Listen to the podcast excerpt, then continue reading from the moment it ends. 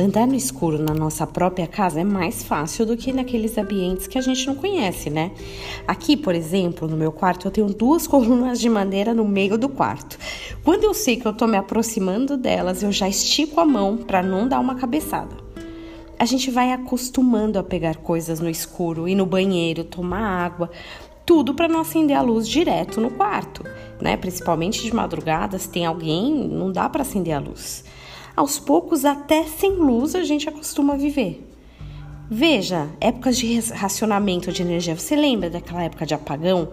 Vai chegando o finalzinho da tarde, aquela penumbra já começa a se instalar e algumas pessoas aguardam até o último fio de luz embora para poder acender a luz de casa. E levamos essa mesma postura em algumas áreas da nossa vida também. Tudo bem ficar na penumbra. Tudo bem ter um fiozinho ínfimo de luz ou até caminhar no escuro. Tudo bem, eu já acostumei mesmo. Lucas 12, 2 diz assim: Não há nada encoberto que não venha a ser revelado, e oculto que não venha a ser conhecido, porque tudo o que dissestes às escuras será ouvido em plena luz, e o que dissestes ao ouvido no interior da casa será proclamado nos eirados.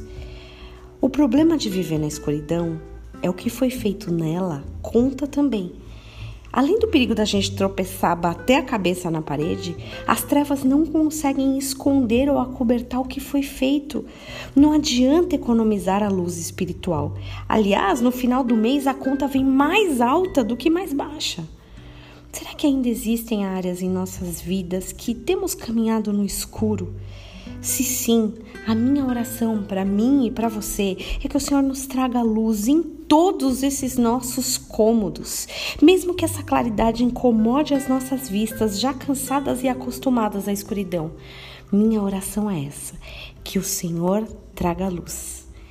Tenha um dia abençoado, em nome do Senhor Jesus Cristo.